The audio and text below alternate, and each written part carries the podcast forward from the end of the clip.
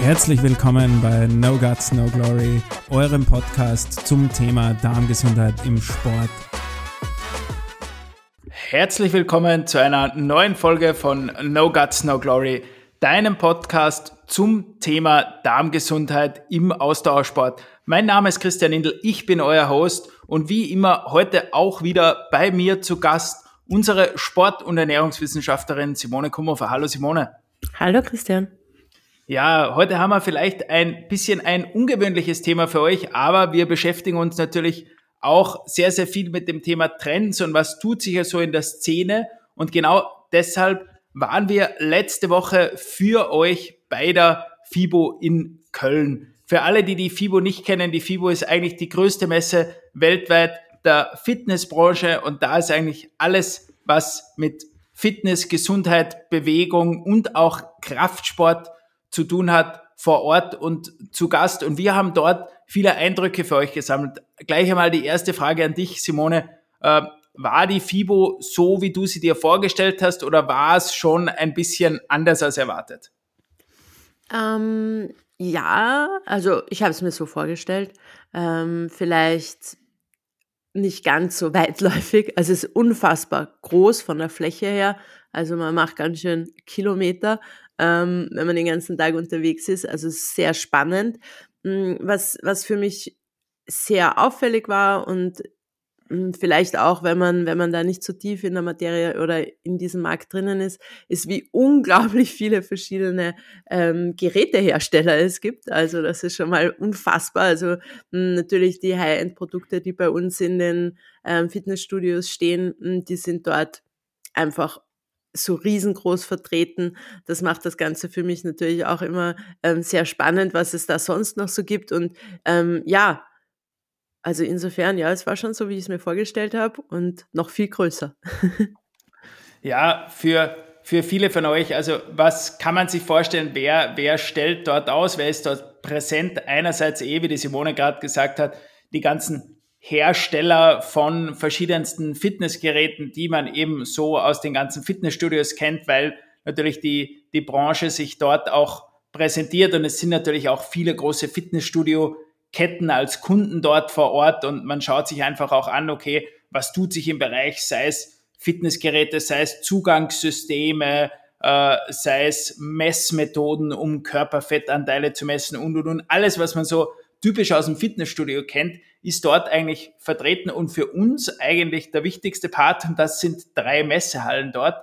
Ähm, das war das Thema der Sporternährung auf der FIBO. Und da komme ich jetzt schon einmal zu dem Thema dazu, was vielleicht für einige oder für viele für euch überraschend ist und was auch uns oder mich auch so ein bisschen überrascht hat. Bereits seit einigen Jahren kommen ja immer wieder Kraftsportlerinnen und Kraftsportler auch speziell auf die Simone zu, um sich mit ihr über ihre Problematiken speziell im Verdauungstrakt zu unterhalten, weil die natürlich aufgrund der hohen Zufuhr an Nahrungsmittel, die sie haben und speziell natürlich die, die hohe Zufuhr von Proteine auch immer sehr, sehr viele Probleme mit dem Magen-Darm-Trakt haben und deswegen auch dahingehend immer viel Beratung gebraucht haben. Und was mich aber dann am meisten überrascht hat, wie unfassbar gut der Wissensstand von den meisten Kraftsportlerinnen und Kraftsportlern beim Thema Ernährung ist. Simone, du hast mir da öfter auch Dinge erzählt, die mich schon sehr überrascht haben. Wie würdest du das jetzt einmal so vergleichen, äh, dieses Wissen der Kraftsportlerinnen und Kraftsportler zum Thema Ernährung äh, im Gegensatz zu den Ausdauersportlern? Hm, naja, da gibt es für mich so zwei große Gruppen. Einerseits ist es natürlich der sehr körperbetonte, hochprofessionelle Bereich der Bodybuilder, also wo es wirklich darum geht, Muskelmasse aufzubauen, ähm, sich zu definieren und das Ganze natürlich sichtbar zu machen. Also das ist ein, ähm, ein hochprofessionelles hm, Herangehen an das Thema Muskelaufbau, im Idealfall bitte. Also ähm, schwarze Schafe gibt's immer, aber jetzt so im Profibereich. Und dann natürlich auch logischerweise diese Muskelmasse dann auch dementsprechend zu ähm, formen und sichtbar zu machen, das heißt zu shredden, ähm, Körperfett runterzubekommen und so weiter. Und das hat natürlich so einen unglaublichen ähm, Connects zur Ernährung. Das heißt, das funktioniert ohne Ernährung nicht. Da ist nur Training einfach zu wenig. Da ist Ernährung eigentlich ein wesentlicher Teil. Ich getraue mich das prozentual gar nicht ähm, zu differenzieren, aber ein sehr großer Teil. Also es gehört wirklich genauso zum Training. Man muss unglaublich diszipliniert sein. Ähm, da wird getrackt, da wird permanent gewogen, da wird nichts zu sich genommen, was nicht irgendwie ähm, einkalkuliert ist. Das bedarf natürlich eines unfassbaren Mindsets. Die Gefahr ist natürlich bei vielen immer, dass das dann pathologisch wird. Das heißt, dass das dann eher in eine ähm, ja auch Störung abdriftet, logischerweise. Ähm, und da ergeben sich natürlich einerseits viele Thematiken heraus, ein unglaublich hohes Wissen, weil man sich natürlich permanent damit beschäftigt. Ob das jetzt für die gesunde Psyche gut ist oder nicht, das sei dahingestellt, aber jetzt für den professionellen Sport einfach wesentlich. Das heißt, da ist natürlich, ähm, da wird seit Jahren auch natürlich über Supplements an jeder Schraube gedreht. Das heißt, da ist eigentlich der Wissensstand meiner Meinung nach ein enorm hoher. Ich finde das immer schön im Vergleich zu den Ausdauersportlern. Beim Ausdauersportler ist eigentlich die Ernährung jetzt erst so in den letzten Jahren so ein wesentliches Thema geworden. Da hat man ähm, begriffen, dass Ernährung quasi mh, hm, der Treibstoff ist und der Treibstoff der Energiebereitstellung und das ist quasi jetzt erst mehr oder weniger angekommen. Das heißt, das, wo die Kraftsportler oder jetzt wirklich die Bodybuilder, sagen wir mal so, wo es darum geht, das auch sichtbar zu machen, so viel schon seit Jahren wissen, ähm, da haben die Ausdauersportler immer noch ein bisschen ein, ein Know-how-Defizit gehabt sozusagen, aber ziehen jetzt quasi nach. Also das ist schon sehr auffällig und ähm, da muss man auch wirklich sagen, da muss man auch immer ähm, so ein bisschen ein Auge auf die Bodybuilder, auf die Kraftsportler haben, weil ähm, die in vielen Dingen einfach auch, was, was ähm, empirische Daten betrifft, wirklich ähm, da immer ein bisschen voraus sind. Und ich spreche jetzt auch wirklich von dem professionellen Sport und nicht ähm, ja, vom, vom sehr fragwürdigen, vielleicht sogar mh, hm, ein bisschen ähm, ja, weniger professionellen Sport, den man dann so auch am Rande natürlich mittlerweile über Social Media sehr stark mitbekommt. Ja, also das ist natürlich ein, ein Punkt, den, den wir auch hier äh, festhalten wollen und auch festhalten müssen. Ähm, wir beschäftigen uns dahingehend äh, wirklich mit der, mit der professionellen Seite, also einerseits mit der professionellen Seite der Ernährung, andererseits auch mit der professionellen Seite. Und das war für uns jetzt auch in den Gesprächen sehr, sehr spannend. Man sieht einfach auch, wiederum ähm, spannenderweise, äh, wie niedrig andererseits wieder der Wissensstand ist, äh, was wirklich das Thema der Darmgesundheit und speziell des Mikrobioms ist, äh, weil wir natürlich auch vor Ort mit, mit vielen Herstellern gesprochen haben. Also da ist das, das, das Thema des, des Mikrobioms und auch der Probiotika wirklich noch äh, ein, ein, ein sehr, sehr schwach übersetztes, aber du hast ja auch in deiner Arbeit wirklich äh, mit, mit einigen Athletinnen und Athleten ja schon gesehen, dass man da wirklich drastische Veränderungen herbeiführen kann. Weil was sind denn so die größten Problemstellungen, äh, vor die die meisten Kraftsportlerinnen und Kraftsportler so gestellt werden, äh, eben in Verbindung mit ihrer Nahrungsaufnahme? Ja, da gibt es natürlich immer ein gewisses, ähm, ein, eine gewisse Problematik, dadurch, dass einerseits ähm, die Ernährung oft sehr einseitig ist. Also da wird ja oft wirklich monatelang dann hm, aufgrund dessen, dass man das so genau trackt, auch immer das Gleiche gegessen. Also da gibt es einfach, jeder Athlet hat dann so bestimmte Dinge, wo er einfach weiß, erstens, er vertragt's gut, weil auch einem Bodybuilder macht's wenig Spaß, wenn er ständig einen aufgeblähten Bauch hat. Ist auch nicht gewünscht, logischerweise. Hm, da muss man dazu sagen, und so diese vermeintlich gesunden Dinge und auch die kalorienarm sind und so weiter, aber sehr wichtig zum Beispiel für unser Mikrobiom, wie ballaststoffreiche ähm, Ernährung, die wird dort eher auch reduziert eingesetzt, wenn sogar nicht vermieden, weil sie natürlich volumensmäßig relativ füllend ist. Das ist auch nicht gewünscht. Das heißt, man versucht eigentlich diese ähm, sehr wesentlichen Dinge wie ballaststoffreiche Ernährung über große Mengen an Gemüse wirklich mh, zu reduzieren. Da ist das wirklich, ähm, wo man eigentlich denkt, ja gut, man kann ja eh viel Salat essen, da ist ja nichts drinnen, was jetzt unbedingt auch ähm, den Körperfettanteil ähm, negativ beeinflusst und so weiter. Aber da geht es auch wirklich ums Volumen, weil gerade auch zum Beispiel bei den bei den ähm, Fitnessathleten, die so in diesen Bikini-Klassen, also bei den Mädchen sind, die brauchen eine sehr schmale Taille, muss auch von der Seite sehr schmal sein. Da ist natürlich Volumen im Darm auch nicht gewünscht, also permanent, ähm, vor allem dann, wenn es in der Diätphase ist, die auch über Monate geht.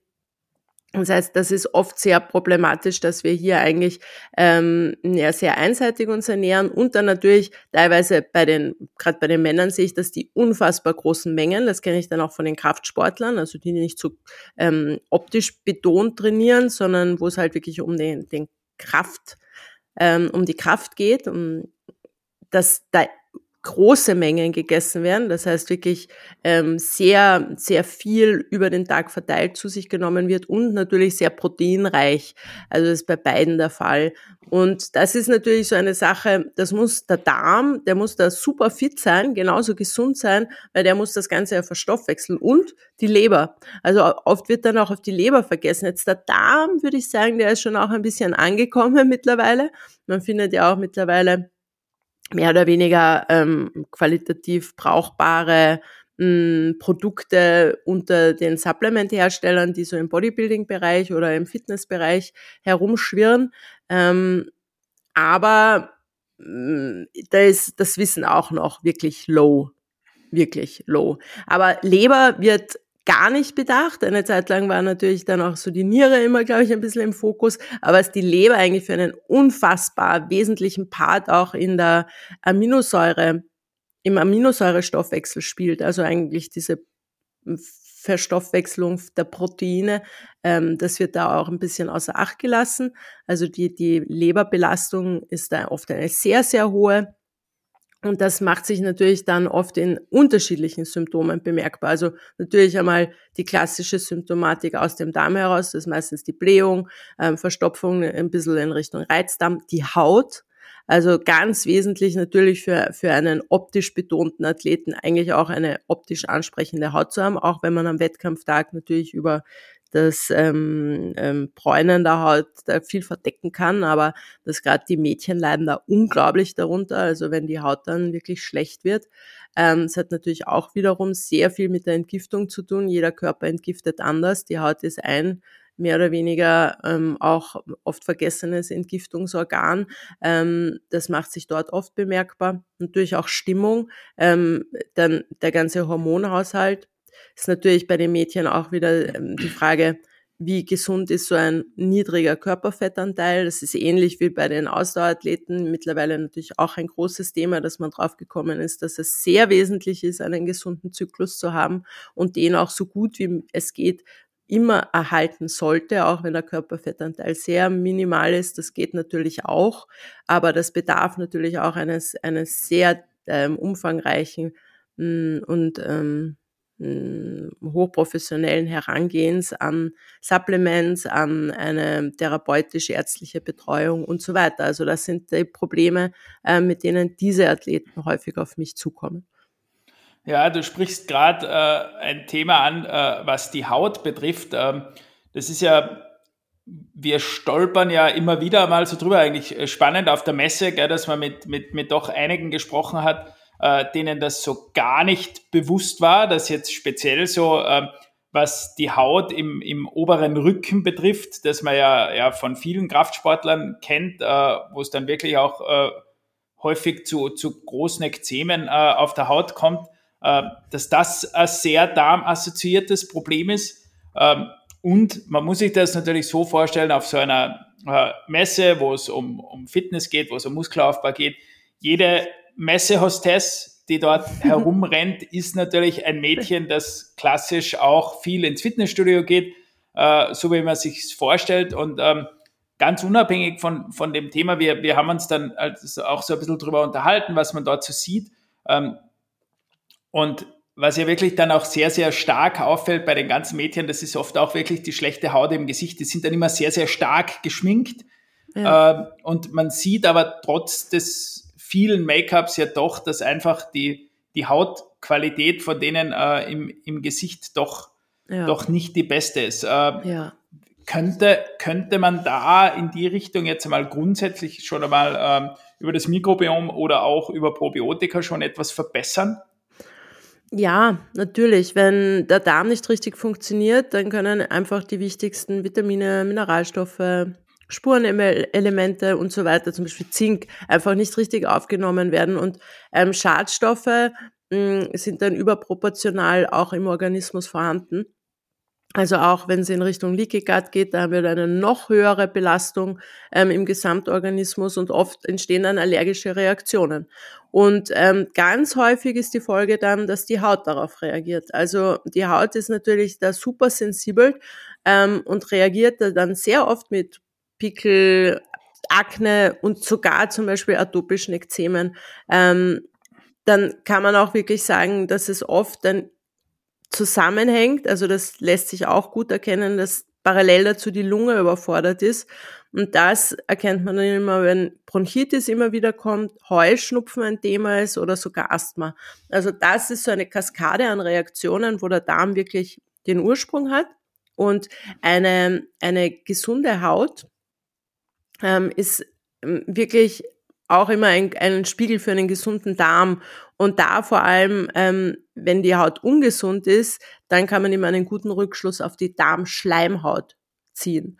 Also da ist die Schleimhaut, die ja auch so eine wichtige Barrierefunktion unter anderem hat, ähm, meistens angegriffen. Und das kommt natürlich einerseits über sehr einseitige Ernährung, ähm, bestimmte äh, Defizite auch in der Ernährung, ähm, dann natürlich, was ein wesentliches Thema ist, über das wir jetzt noch gar nicht gesprochen haben, ist, es wird ja versucht, natürlich teilweise sehr ähm, ja, Kalorien in, ja, an jeder Ecke und Ende, Ende an jeder Ecke und an jedem Ende einzusparen und das oft mit Low Carb ähm, oder Low-Sugar-Produkten. Und gerade diese Low-Sugar-Produkte, die, die haben wir ja an jeder Ecke gesehen. Also das, da gibt's ähm, Soßen, da gibt's vom, von, von der Marmelade über irgendwelche... Es gibt alles. alles. Es gibt einfach alles. alles. Low-Sugar, was aber sehr süß schmeckt so. Und da muss man sich überlegen, was ist da drinnen? Und das sind dann meistens Zuckerersatzstoffe. Und dann hört man immer wieder in der Fitnessszene, ja, Zuckerersatzstoffe, Zuckeralkohole ähm, haben keine negative Auswirkungen auf den Darm und das Darmmikrobiom, das besagen Studien, ja, ja, ähm, fair enough, aber es spiegelt sich einfach in der Realität anders wieder. Also ähm, wir sehen, dass diese unglaublich hohe Zufuhr an Zuckerersatzstoffen, ähm, Zuckeralkoholen und so weiter dem Darm scheinbar nicht zuträglich ist, weil die Problematik eine überproportionale ist. Dann wird sehr viel zum Beispiel ähm, Coke Zero getrunken oder, oder Diet Coke. Ähm, da ist natürlich auch nichts anderes drinnen als Judge, muss man auch dazu sagen. Also das geht dann echt in eine Richtung, die sehr fragwürdig ist. Einerseits wird so viel ist da so viel Wissen vorhanden, es wird so viel Wert auf Ernährung gelegt und andererseits wird dann so viel wirklich Künstliches zugeführt und das tut dem Darm auf Dauer einfach nicht gut und viele sehen es dann an der Haut. Du hast gefragt, was man ähm, machen kann, ob man da irgendwie positiv gegenwirken kann, damit ich auch mal wieder auf den Punkt komme. Natürlich, da basiert ähm, das Konzept immer auf drei Säulen. Also einerseits haben wir mal die Sanierung und wieder gesund Erhaltung oder, oder hm, die Wiederherstellung der Darmgesundheit. Dann Bekämpfung von Entzündungen, weil hier haben wir meistens entzündliche Reaktionen und dann natürlich in weiterer Folge müssen auch Unverträglichkeiten reduziert werden, weil, was auch gut erkennbar ist, im Laufe dieser Diätenphasen der Athleten kommt zu immer mehr Unverträglichkeiten. Das heißt, sie vertragen immer weniger und da muss man sich dann schon auch Gedanken drüber machen, ähm, weil da ist immer der Darm dann in einem sehr schlechten Zustand Darmschleimhaut und ähm, der Darm spiegeln sich dann auch natürlich so wieder, dass einfach Dinge nicht mehr vertragen werden, die grundsätzlich überhaupt kein Problem für den Körper dargestellt haben. Und das ist dann auch natürlich ähm, eine langwierige Sache, um den Darm wieder ähm, auf Vordermann zu bringen. Kann man gut eben mit antiinflammatorischer Kost und die hat dann wirklich nichts mehr mit diesem künstlichen Zeug zu tun. Ähm, basenüberschüssiger Ernährung, ähm, dann kommt es natürlich dazu, dass wir bestimmte Vitalstoffe zuführen müssen. Also ich denke da so natürlich an Zink, an alle antiinflammatorischen Dinge wie Kurkuma, Weihrauch und so weiter, Aminosäuren, die wir für den Darm brauchen, wie zum Beispiel Glutamin, aber natürlich auch dann über die Mikrobiota, das heißt über die bakterielle Besiedelung im Darm zu arbeiten und die wieder zu stabilisieren mit Multispezies-Probiotika und da, das ist natürlich jetzt auch ein bisschen in der Szene angekommen, ähm, schwirren mehr oder weniger sinnvolle Produkte herum. Ähm, ja, unsere Zuhörer wissen, worauf es ankommt. Wir werden das auch gerne wieder für die Kraftsportler mal wiederholen, vielleicht in einem eigenen Podcast. Aber das wäre so das Phasenkonzept, das ähm, sinnvoll wäre, um natürlich dann auch seine Haut wieder auf Vordermann zu bekommen. Ja, und du hast mir jetzt ja auch in deiner Antwort schon ein bisschen meine, meine abschließende Frage ein bisschen vorweggenommen. Das ist natürlich für die Zuhörer dann immer spannend. Jetzt waren wir ja auf einer Messe. Auf einer Messe werden ja immer Neuheiten und Innovationen präsentiert. Ähm, und da muss ich jetzt ganz ehrlich sagen, ähm, jetzt speziell was den Ernährungssektor betrifft, äh, wir wurden natürlich überhäuft. Einerseits, wie du sagst, äh, mit jeglichen Low-Carb-Varianten von allem, was es an Essen gibt äh, und mit äh, gefühlt 17 Millionen verschiedenen Varianten an Proteinen. Also alle möglichen verschiedenen Geschmacksstoffe und, und, und alles mögliche verschiedene äh, am Proteinsektor. Aber, und jetzt komme ich dazu, was mich so ein bisschen enttäuscht hat, wirklich innovativ und einen Schritt weitergedacht war für mich gefühlt dort relativ wenig. Wie siehst du das? Ja, also innovatives jetzt für mich. Aus ernährungswissenschaftlicher, sporternährungswissenschaftlicher Sicht habe ich nicht gesehen. Ähm, wie du sagst, Protein ist natürlich ja der Baustein ähm, unseres Körpers ähm, auf jeglicher Ebene und vor allem auch für die Muskulatur. Und das ist natürlich dort dann in den Köpfen immer vorhanden. Nur das Problem ist, ich muss Protein verwerten können, ich muss es resorbieren können, ich muss es umbauen können. Da ist für mich einfach, ja, wie noch einmal die Leber hm, enorm entscheidend. Also wenn man irgendwann müde, träge, unkonzentriert und so weiter wird, also der Schmerz der Leber ist die Müdigkeit. Ich kann es nicht oft genug wiederholen. Das ist so ein wesentliches Thema. Ähm, ja, und sonst, es wird eigentlich immer abstruser, was das Künstliche betrifft, wo wir eigentlich ja so im, ja, Gesamtkontext eigentlich sagen, back to the roots, ähm, Natürlichkeit ist key. Ähm, das heißt, alles Unverarbeitete hm, ist das Beste fürs Mikrobiom. Das heißt, umso ähm, weniger im Verarbeitungsprozess verändert, umso besser. Das sehe ich dort überhaupt nicht. Und das ist natürlich insofern, ja, ein bisschen schade, weil das natürlich auf lange Sicht ähm, nicht gesund ist. Also diese Ernährungsformen, umso künstlicher auch, wenn ein irgendein Junkie super ähm, Geschmack ähm, natürlich nice ist, wenn man den mal unter seinen Topfen mischen kann und der, der blöde Topfen nicht, nicht mehr super fad schmeckt. Aber andererseits, das ist auf Dauer einfach nicht gesund. Das muss man so sagen. Und natürlich, dann heißt es immer, dazu gibt es keine Studien. Ja, fair enough. Mal schauen, wie es den, den Leuten geht. Und dann kann man jeder für sich entscheiden, ob das gesund ist oder nicht. Ähm, das würde ich mir auch für diese, für diese Szene ein bisschen wünschen, dass man halt long-term mm, auf seine Gesundheit achtet. Aber ich meine, wir haben auch ganz viele wirklich so Urgesteine gesehen, oder? Ich kenne mich ja gar nicht so gut aus in der Szene. Ich musste dann immer nachfragen, ist das der, ist das der? Ähm, und da muss man halt echt sagen, die schauen halt nicht gesund aus. Also das ist echt ganz egal. Also das, das ist halt ein nicht healthy Lifestyle. Und das wird halt auch immer propagiert und ist natürlich auch so mit, mit healthy Mindset und, und ähm, das ist es nicht. Und das finde ich dann ein bisschen schade und insofern ist es natürlich auch wieder nüchtern, aber für uns und für unsere Arbeit natürlich unfassbar spannend, weil ähm, ja, da einfach unser Thema, die Darmgesundheit, so wesentlich ist und ähm, da hoffe ich, dass nicht zu viel Schindluder getrieben wird, auch mit irgendwelchen Produkten, die aktuell so am Markt rumschwirren und die auch viel Geld kosten, aber vielleicht weniger qualitativ hochwertig sind. Und da kann ich nur sagen, schaut's bei uns vorbei, stellt Fragen. Wir freuen uns drauf und ja, bis zum nächsten Mal. Heute ja, hast du die letzten alle. Worte.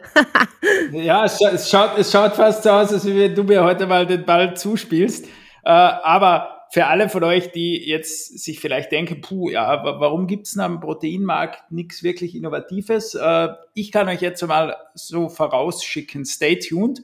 Äh, wir sind natürlich nicht untätig äh, und ich kann schon so ein bisschen vorausschicken, wir werden was sehr, sehr Innovatives, was sehr, sehr Tolles heuer bei unserem Rennen beim Apfelland Triathlon am Stubenbergsee am Pfingstwochenende von 26. bis 28. Mai präsentieren. Ihr werdet dort vor Ort die Chance haben, auch das erste Mal zu verkosten. Äh, wir sind mittlerweile in der glücklichen Lage, dass wir bereits auf der Sprint und auf der olympischen Distanz am Samstag komplett ausverkauft sind. Am Sonntag auf der Mitteldistanz gibt's noch einige Reststartplätze. Also für alle, die dabei sein wollen, als aktive kommt's vorbei äh, und startet bei uns noch auf der Mitteldistanz möglich oder am Freitag beim Schwimmen. Ähm, am Samstag beim Kinderbewerb haben wir natürlich auch noch einige Startplätze für euch. Und für alle, die nicht starten wollen, äh, es wird ein ganz, ganz tolles, großartiges Triathlon-Wochenende auch am Sonntag mit unserem Profirennen, Staatsmeisterschaften über die Mitteldistanz am Abend dann äh, am Sonntagabend eben vorm Pfingstmontag, Feiertag, dann als Abschluss die große After-Race-Party gemeinsam mit dem Hitradio Ö3 am Stubenbergsee. So, jetzt habe ich meine ganze Werbung für Stubenberg auch noch durchgebracht.